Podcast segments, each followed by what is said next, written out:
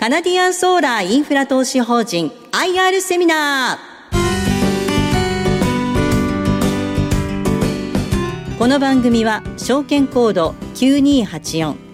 カナディアンソーラーインフラ投資法人の IR 活動の一環としてお送りします。お話はカナディアンソーラーアセットマネジメント株式会社代表取締役社長柳沢博さんです。聞き手は兜町カタリスト桜井英明さんですこの番組は12月9日に福岡で開催した J リートファン in 福岡を収録したものですはい、あの今ご紹介いただきましたカナディアンソーラーセットマネジメントの柳沢と申します。本日はよろしくお願いいたします。でまずですね、えーと、内容に入る前にまずですねあの私どものまあ自己紹介という形ですねあの簡単にグループの、えー、紹介させていただきます。あの、カナディアンソーラーグループですね、名前の通りカナダ、カナダの、会社なんですけれども、えー、究極の親会社ですね。えっ、ー、と、2001年に、えっ、と、カナダのオンタリオで、え起業しまして、もともとは太陽光発電のパネルですね、こちらの、えっ、と、製造メーカーとして、えっ、と、発祥いたしました。で、米国のナズダック市場にも2006年から、えっ、と、上場しております。でその後ですねあの2つ目の事業として自社の開発した太陽光パネルを使って世界各地で、太陽光発電所の開発を行っていると。こちらの方が、えーと、2本目の柱の、えーと、事業になります。で、えーと、グローバルで、えーとえーまあ、3末時点ですけど、まあ、2万人近くの社員がいるというような、えー、規模になっております。えーと、日本にもですね、えーと、2009年に、えーと、パネルの販売の方は、えー、進出しましてまた2012年のいわゆるフィット制度の開始に伴いですね日本国内でも、開発の方太陽光発電所の開発を開始しました。直接的には我々の親会社になりますカナディアンソーラープロジェクト社こちらがデベロッパーなんですけれどもこちらの方が、えー、と国内で、えー、多くの開、発電所を開発しておりまして、まあ、すでに50件以上の発電所を開発しております。グローバルで大体25カ国ぐらいに展開しているというような形になります。それから、えーと、まず、それからですね、日本での特ビジネスモデルの特徴なんですけれども、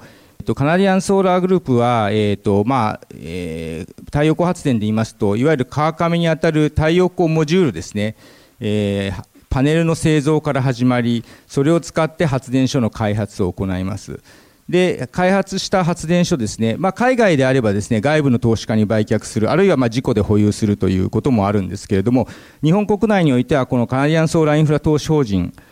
を作りましたので主にこちらの投資法人の方に売却をすると。ですから保有を、まあ、これで、えま、20年、30年、ま、保有していくわけなんですけれども、こちらの方のアセットマネジメントを私どもカナディアンソーラーアセットマネジメントが、え、行う。さらには、えーと、発電所の保守、それから管理というところは、グループ会社のカナディアンソーラー O&M ジャパンが行うとということでですね、いわゆる太陽光ビジネスの、えー、川上から川下までを、まあ、一気通貫にて行うと。えーまあ、この勝手ながら垂直統合型モデルという名前を付けておるんですけれどもそういった形で、えーと、太陽光ビジネスに関わっているというのがあのこのグループの、えー、特徴でありましてこちらの方はあの他のインフラファンド、えー、全部で5社上場しておりますけれどもにない、えー、ユニークな特徴だというふうに考えています。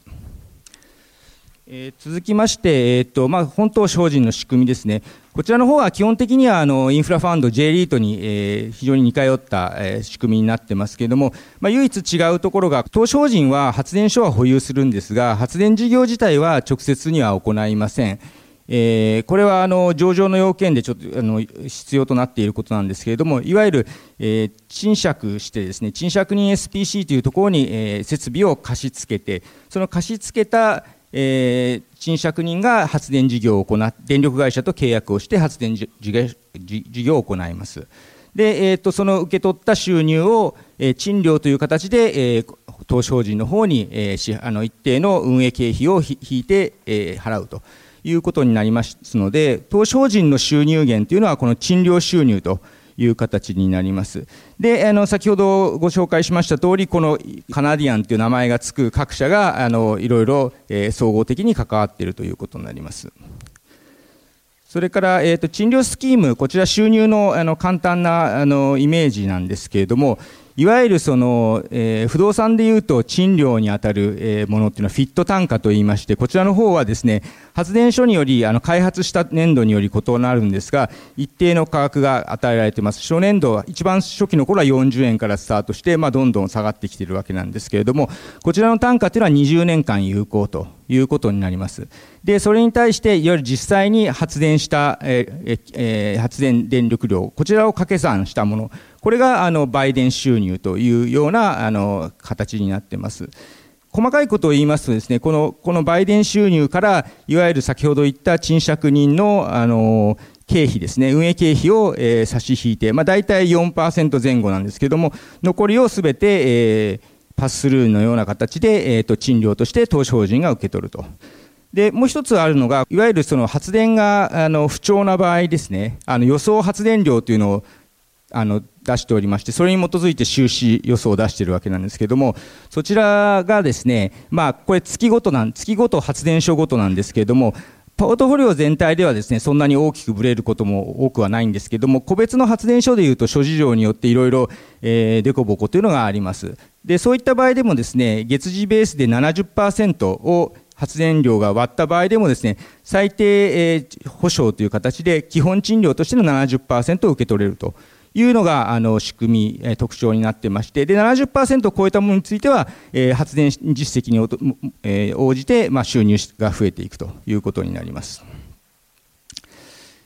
でえっと、次に、え資産保有資産の概要ですね。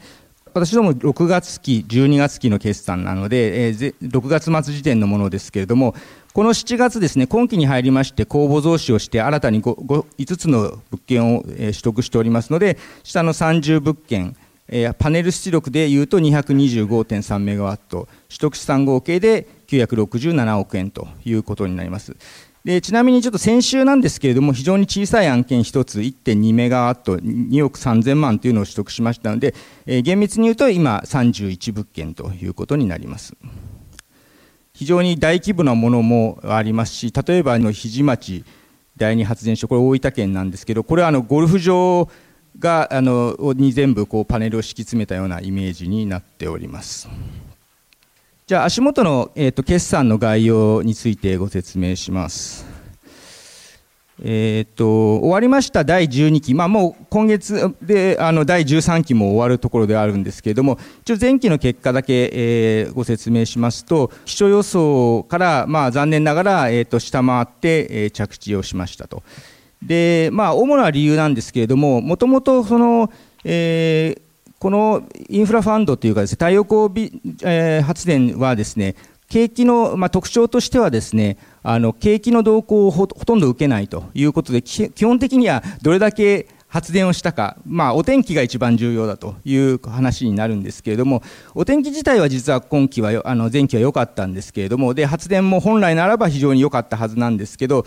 えーと、これはお聞きになった方あるかあるかもしれませんが出力制御というふうにですというものがございましていわゆる発電しすぎるとですね強制的に、えーと、止められてしまうというようなオペレーションがありましてでこれが九州電力管内がまあ一番大きいわけなんですけれどもこちらの方がまあある程度ですね収支に予想をもともとは入れてあるんですけどこの予想予定をですねまあ上回って実施されたと。えいうのが前期の状況で、まあ、それがありましたので、結果として、えー、営業収入のところから、えー、と未達に終わって、まあ、コストの方では若干あの削ってはいるんですけど、まあ、残念ながら当期純利益でも、えー、基礎予想を下回ったと。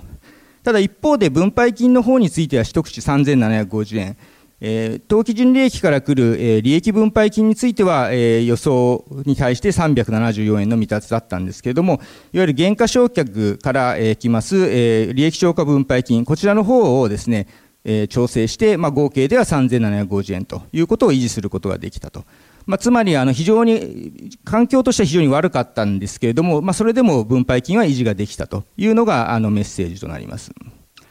で少し細かい話ですけど、えーと、じゃあ予想に対してこう下回った経緯というところでなんですけれども先ほど申し上げました通り、え、36億9000というのが予想気象予想だったんですけど本来であれば5億900万、えー、発電が増えていたはずなんですけれども、まあ、一方でその出力制御に止められた分が8億5700と。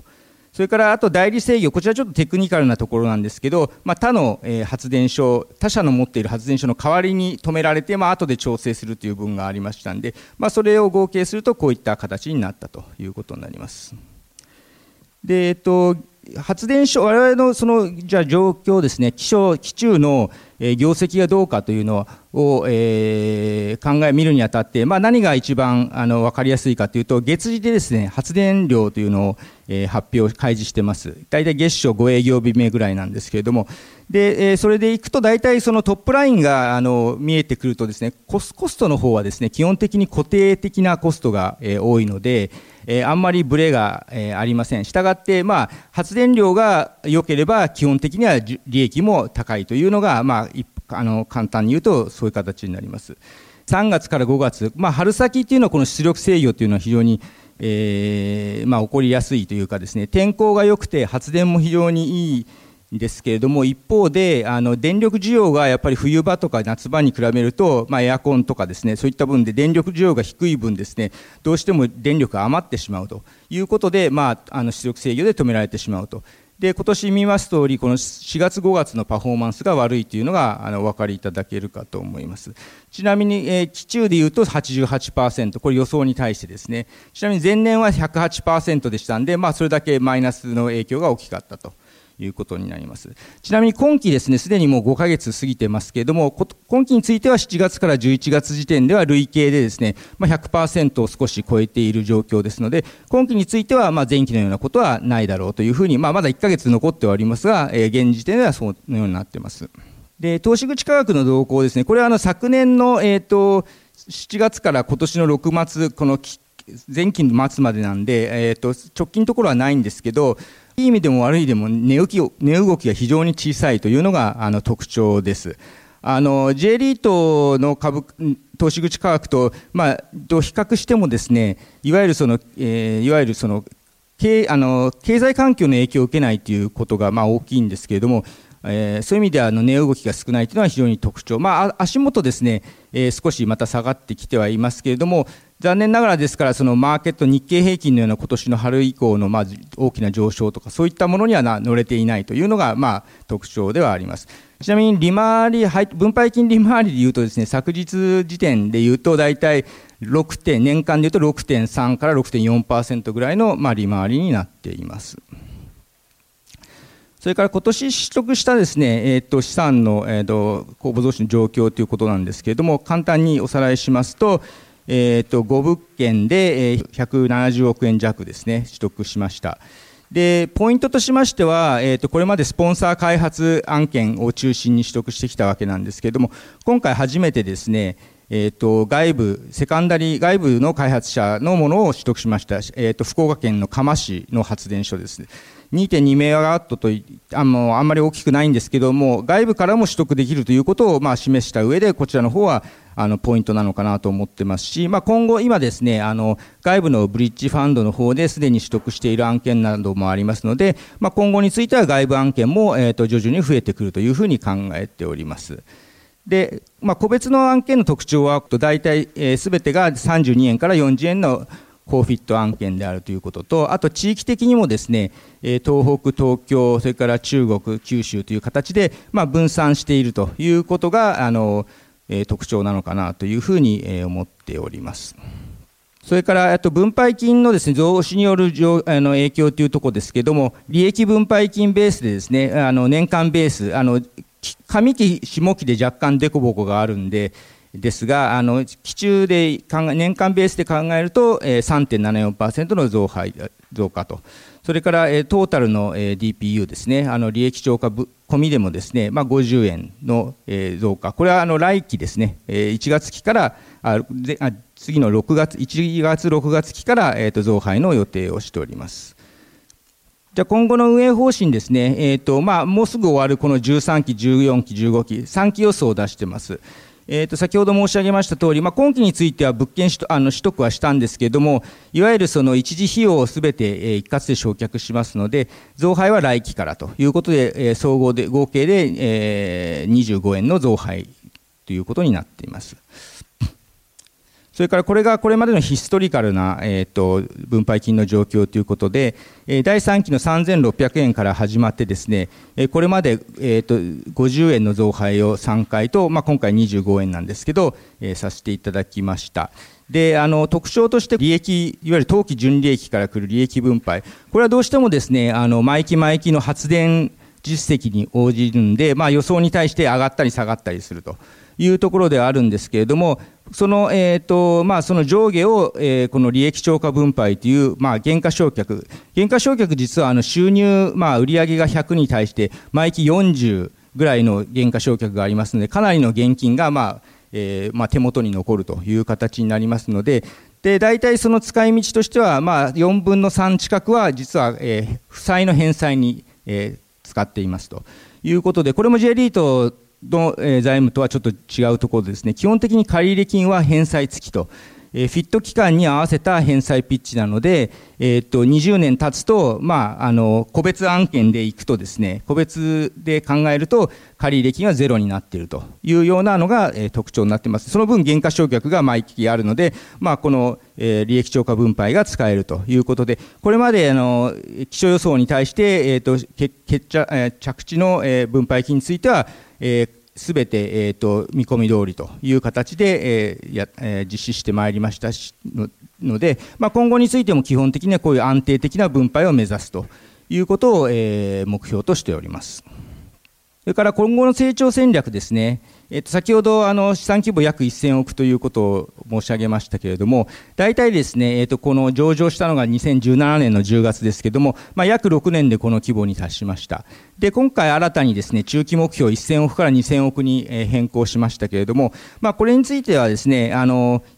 あのかなりじ、まあ、自分たちで言うのもあれですまあ、角度はあの高いというかですね、そんなに難しくないのかなと考えています。で、まあ、その心はというところなんですが、あの、まあ、この後ちょっとご紹介します、スポンサーのパイプラインが、あの、まあ、充実しているというところで、えー、かなり、えー、まあ、それに期待できる。まあ、特にあの、今年すでにスポンサーが外部のブリッジファンドに売却している東小富発電所、これ福島県なんですけれども、100メガワットということで、これだけでも400億円を超えるような規模になります。で、さらには、あの、他にも資産ございますし、あとは第三者の案件を、あの、順次取得することによって、この1000億から2000億のところはですね、これまでよりも、あの、かなり短い期間で達成できるんではないかと考えています。で、こちらの方はちょっと話がちょっと飛ぶんですけど、まあ、政府の、えっ、と、再エネの、えー、まあ、方針ということで、第6次エネルギー基本計画というのを2021年に出しましたけれども、まあ、これによると2020年から2030年の間に、えー、再生可能エネルギーを倍増させますと。でその中でも太陽光の、えー、比率が一番高いと、まあ、あのニュースですとですね例えば電あの風力とかですねえーまあ、洋上風力とかも含めて、まあ、かなり話題にはなるんですけれども、まあ、足元2030年ぐらいまでは少なくとも太陽光がこの再エネをリードしていくと。えいうのはここでご覧いただけるかと思います。このスポンサーパイプラインのところで、えーとまあ、すでに稼働中、あるいは建設中、それから開発中含めて、まあ、350メガワットぐらいあるんですけれども、現在のポートフォリオが大体225ぐらいなんですけ、なんで、まあ、それをはるかに上回るパイプラインがすでにあるということになります。まあ、あの規模的に考えても、この一度で取得できる規模ではないので、まあ、複数回の取得ということなので、まあ、そういった時には、まあ、公募同士を行って取得していくのかなというふうに考えています。まあ、あの100メガワットというのはですね、まあ、スポンサーの中でもまあ最大の規模の発電所なんですけれども、えー、日本でもですね100メガを超えるような発電所ってそうそうまあないということなんで、まあ、ランドマーク的な案件なのかなというふうに思ってます。でこちらについてはですねすでにあの、えー、この優先交渉権を保有しておりますので、まあ、あのタイミングを見て、え取得をしたいというふうに投資法人として取得をしたいというふうに、えー、と考えております。それから、えーと、じゃあこの今あるパイプラインが取得していくと今後どうなるのかというところなんですけれどもあの外資系の、えーまあ、開発者、まあ、フィットの初期の頃にはですねかなり大あのたくさん入ってこられたんですけどすでに結構エグジットしてされたあの事業者さんも多いんですが、まあ、カナディアングループはですね、えー、引き続きですね日本に、えー、コミットして、えーと、継続的に開発を続けていますので、まあ、今後についてもパイプラインの拡大というのはあの期待できるというふうに考えています。あと、主要と手法としてはですね、先ほど言った、まあ、セカンダリーのからの、え、外部、え、開発案件の取得、あるいはブリッジファンドを活用して、まあ、取得のタイミングをですね、えー、うまくできるように、いわゆるその、えー、一つ一つ買うというよりは、ある程度ファンドの方に、えー、集めて、まあえー、タイミングを見て、えー、まとめて取得するというような活用を、えー、今後もさしていきたいと考えています。えっと、財務方針なんですけれども、まあ、基本的には、えー、非常に、えーと、保守的な運用をしてます。えー、ここにありますとおり LTV のレベルは、まあ、今50%をちょっと超えたところなんですけれども、えーと、J リートとの違いという面ではですね毎期毎期あの負債を返済していきますので1回上がってもですね自然体でいうと少しずつこう下がっていくとで下がっていくとまたそのレバレッジを活用して、えーと、エクイティのリターンを上げるということがあの可能となります基本的には大体、えー、上限は60なんですけど、まあ、50から55ぐらいの間で、えーと運用していきたいというふうに、えー、考えております。それから DSCR、こちらは負債の返済余力ですけど、これも 2, 2倍程度ということで、まあ、かなり、えー、と非常に健全な状況と。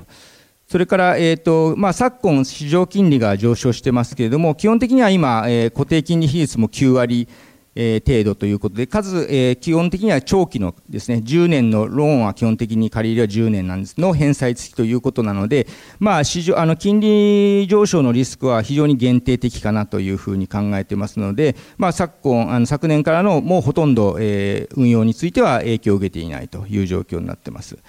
それから取引口は今23校で、えー、とメガ3校、それから、えー、SBI 新生さん、それから三井住友信託さんを中心に、えーえーまあ、かなりあのやはり引き続きですね再生可能エネルギーには確保、えー、コミットしていただいているということなんで、まあ、今後もその借り入れ調達余力は十分にあると考えています。最後に、えーと、ESG 関連ですけれども、ちょっと時間がありますので、えーと、駆け足でいきたいと思います。え、ー、と、まあ、もともとその再生可能エネルギーなんで、まあ、なんかあの ESG っていうイメージはあるんですけども、まあ、それだけにあの乗ってるわけにはいかないというか、まあ、我々としてもきちっとしたあの取り組みをしているということで、まあ、まずはあの2019年であの国連の、えーえー、責任投資原則という UNPRI に証明をしてますし、え、その、え、原則にかかるアプローチというのを作成しています。それから今年ですね、今年の春ですけれども、え、インフラ投資法人としては初めて ESG レポートを、ま、発行しています。えまあ、今後についてはですね、さらにその関連開示項目をですね、えまあ、目標を設定したりして、まあ、さらに、え、具体化していきたいと考えています。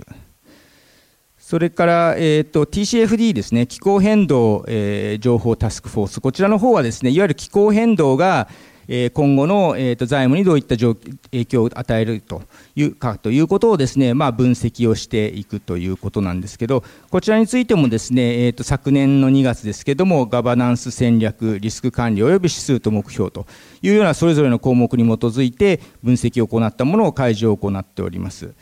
で、さらにこれ、私どもあの外国人投資家も一定規模おりましてですね、まあ、欧州による、えー、おけるサスティナビリティ開示というところについて SFDR なんですけど、こちらについてもですね、えーと、取り組みをしておりましてですね、えーとまあ、いろいろなレベルがあるんですけど、ここにあるアーティクル8という、えー、環境特性や社会特性を促進する商品というレベルの,、えーまあ、あの評価をいただいております。これはあのえーと、J リートでもですねあの主要な大きなところについてはこの同じアーティクル8レベルということで、まあ、同程度の、えー、開示を、えー、行っているということになります最後にグリーンファイナンスですけれども、えーと、2020年の6月にですね、えーと、グリーンファイナンスフレームワークということでいわゆる発行体としての、まあ、グリーンファイナンスの、仕組みについてはあのグリーン 1F という、まあ、最上位の評価を格付け機関の JCR さんからいただいております。で、今般ですね、この、えー、夏にエクイティについてもですね、グリーンエクイティという認証をいただいています。で、普通ですね、なかなかあのエクイティに関してグリーンというのはなかなか難しいんですけれども、まあ、この投資法人の場合は基本的に再エネ施設ににしか投資をしないので、基本的にエクイティに関してもすべてグリーン性があるというふうにまあ認めていただけるということで、まあ、あの他のインフラ投資法人もそうなんですけれども、そういった形でエクイティについてもグリーン認証をいただいておりますので、まあ、今後についてはですね、ファイナンスに関してはすべて、えーまあ、グリーン認証をいただけるということになります。えっ、ー、と、以上になります。柳沢社長ありがとうございました。えっ、ー、と、事前に来ている質問か伺いしたいんですが、FIT、フィットの制度が変わる中、インフラ投資法人はどういう戦略で、どういう展望をかあの考えておられるのか、これを伺いたいということですが。まあ、現在保有している、えー、発電所すべて、あるいはパイプラインにあるもののほとんどが、まあ、フィット制度にのっとってるんですけれども、フィットの場合はですね、非常にあの事業のがシンプルでしてですね、あの決まった単価で、まあ、発電事業者が発電したものをすべて自動的に、えーと、その地域の大手大手電力会社が買い取るとで価格も決まっているというところがあるんですけど逆にそれ以上のことができないというあの制約もございます。えー、つまりその電力を例えばですね今最近蓄電池とかあるんですけど蓄電池に貯めといてでそれを別のタイミングで売るとかそういうことは認められていません。で一方でこの FIP っていうのが書いてあるんですけどこれ FIP は去年からですね新たに認証を取るものは FIP になりますしあとはこのフィアフターフィットですね今度はですねそのえー、フィットの、まあ、そういったあの約束はなくなる一方でですね、え、できる範囲が広がる。いわゆるその電力を発電して、え、電力市場で売売電することはできます。小売りの卸業者に、まあ、あの卸して、まあ、そこから売ってもらうということもあります。あるいはですねコーポレート PPA と書いてあるんですけどこれはあの例えば事業会社などでですねいわゆるそのクリーンな電力いわゆる再エネの電力をえ買いたいというニーズというのは極めて強いものがありまして、まあ、特にその自社でですねカーボンニュートラルを達成しなきゃいけない、まあ、大企業さんとかはですね同じ電力でも、まあ、クリーンな電力を確保したいということでこういった意味で直接ですね需要家と、まあ、直接長期の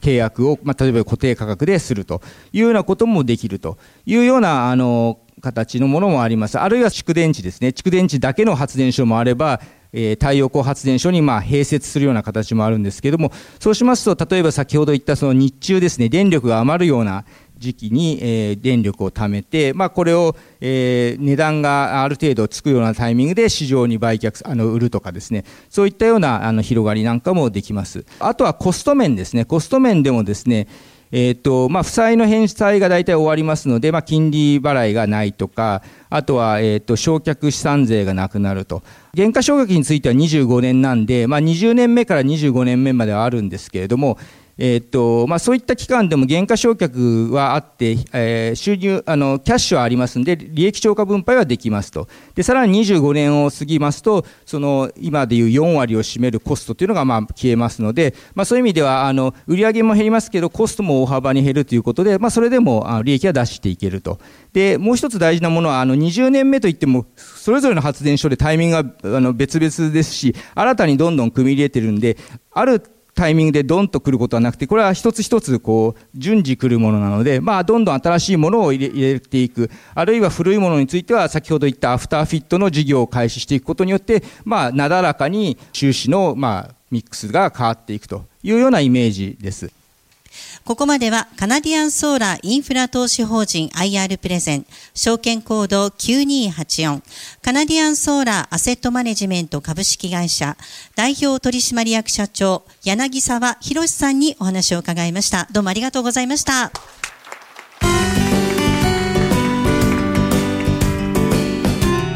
カナディアンソーラーインフラ投資法人 IR セミナー。この番組は証券コード9284カナディアンソーラーインフラ投資法人の IR 活動の一環としてお送りしました。